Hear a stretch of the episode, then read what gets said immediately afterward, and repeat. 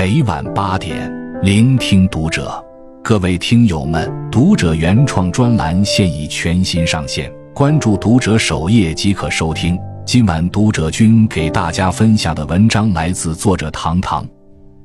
中年以后，这几件事别再干了，否则苦的是自己。《论语》有云：“四十而不惑，五十而知天命，六十而耳顺。”年过四十，步入中年，经历了现实的捶打，被岁月磨平了棱角，被时光褪去了青涩，不再像年轻时那般莽撞，行为举止间多了几番稳重和通透。人生后半场，迈上了新的台阶，压力也随之不断增加。想要走得更稳更远，就一定要慎做这三件事，否则苦的是自己。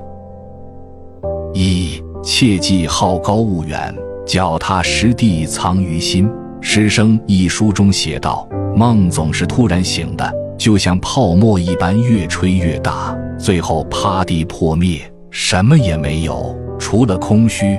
没有脚踏实地建立起来的东西，就无法形成精神和物质上的支撑。步入中年，上有年迈的父母需要赡养。”下有稚嫩的孩童需要教育，工作和生活的压力成倍增加，但即使压力再大，也不能好高骛远走捷径，整日幻想而不做实事。网友小雨在网上分享了他表叔的故事。表叔年轻的时候，村里跟他年纪相仿的大多外出打工，而表叔与众不同。他觉得外出打工挣的那点钱很难让家人过上更好的生活，所以他选择自己做买卖。他满脑子都是挣大钱的计划，丝毫不肯脚踏实地的工作。日子一天天过去，出去的人没两年就回来盖起了楼房，而表叔却还住着小平房，有时候甚至连孩子的医药费都拿不出来，最后只能向父母借钱给孩子看病。作为一个成年人，活到这般窘境，他还没有丁点自省之意，还觉得父母的帮助是理所当然的。为了拉关系挣大钱，表叔经常请朋友去高档饭店吃饭，完全不顾自身经济状况。有一阵子，农家乐特别火，村里人家家户户干起了农家乐。表婶提议咱也干农家乐，但是表叔不乐意，觉得太脏太累。依旧整日约着各类朋友吃喝，想着能靠大关系发大财。就这样，表叔整日沉迷于幻想中，日复一日，年复一年，终究一事无成。而那些干农家乐的村民都通过努力在镇上买了房。华罗庚曾说：“雄心壮志需要有步骤，一步一步地，踏踏实实的去实现，一步一个脚印。”不要一步落空，穷并不可怕，走得慢也无妨，但是切忌好高骛远，在幻想中迷失了自己。中年以后，时光宝贵，唯有将脚踏实地的态度藏于心，制定目标并不断努力，同时丰盈自己的内心，富养自己的学识，方能成为更优秀的人。二，戒掉好为人师。虚怀若谷，见于行。作家喇嘛哥说：“人到中年，不知不觉就会变得好为人师。即便是竭尽全力学着内敛，但在与人交谈中，也会不自觉地把话题引入到别人难以参与的往事中去炫耀自己的经历。中年以后，积累了一定的阅历，也明白了一些道理，于是我们总是喜欢以自己的经验去指点别人。”却浑然不知自己的经验也许并不适合别人。尊重不同才是智慧的交往方式。曾国藩也有一段好为人师的经历。初到京城为官时，因不放心家中的弟弟，他便时常写信教诲他们。弟弟们很渴望踏上仕途。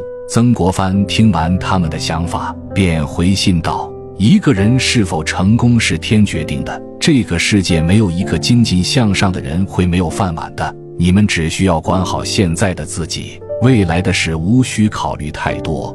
六弟在一次考试中遇到挫折，牢骚满腹，曾国藩知晓后，不但没有安慰他，反而以自身的经历教诲六弟道：“考试失利仅是一件小事，如此你就承受不住，未来还能做什么大事？有志者事竟成。”曾国藩总是站在自己的角度去教诲弟弟们，从未考虑过弟弟们内心真实的需求，惹得弟弟们很不开心。夫人也劝诫曾国藩不要总是自以为是，教育弟弟们也要注意方式。但是曾国藩并未听从建议，仍旧如此。终于在那年正月十五，弟弟们联手回信给曾国藩，说道：“哥哥太好为人师了。”却又不提供实质性的帮助给我们。收到弟弟们的回信，曾国藩陷入了深深的自责，开始反省自己。自此以后，便立志要改掉好为人师的毛病，做一个虚怀若谷的人。听过这样一句话，极为认同：不要过分干涉别人的生活，就算是真的为别人好，因为那是别人的人生。人生路上。每个人的路径不同，需求不同，哪怕你真的为别人好，别人也不喜欢被说教。中年以后，我们要明白，真正为他人着想，不是好为人师，因为你有限的经验并不能支撑起别人的一生。倘若有能力，不如提供些许帮助给别人，克制好为人师的欲望，懂得谦逊。无论什么年龄，都要保持一颗进步的心。如此才能更受他人尊敬。